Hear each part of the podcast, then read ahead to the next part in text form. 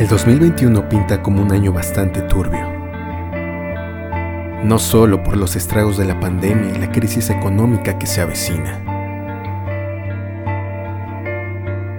sino que hay miles de cosas que no están bien en nuestra realidad.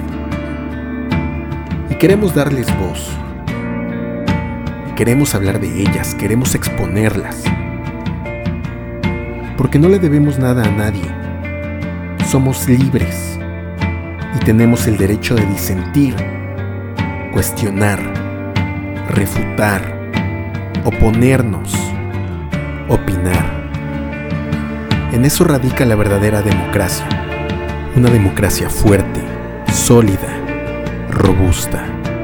Así es que, ante situaciones extraordinarias, crítica descontrolada, porque la libertad de expresión es un derecho que todos debemos defender.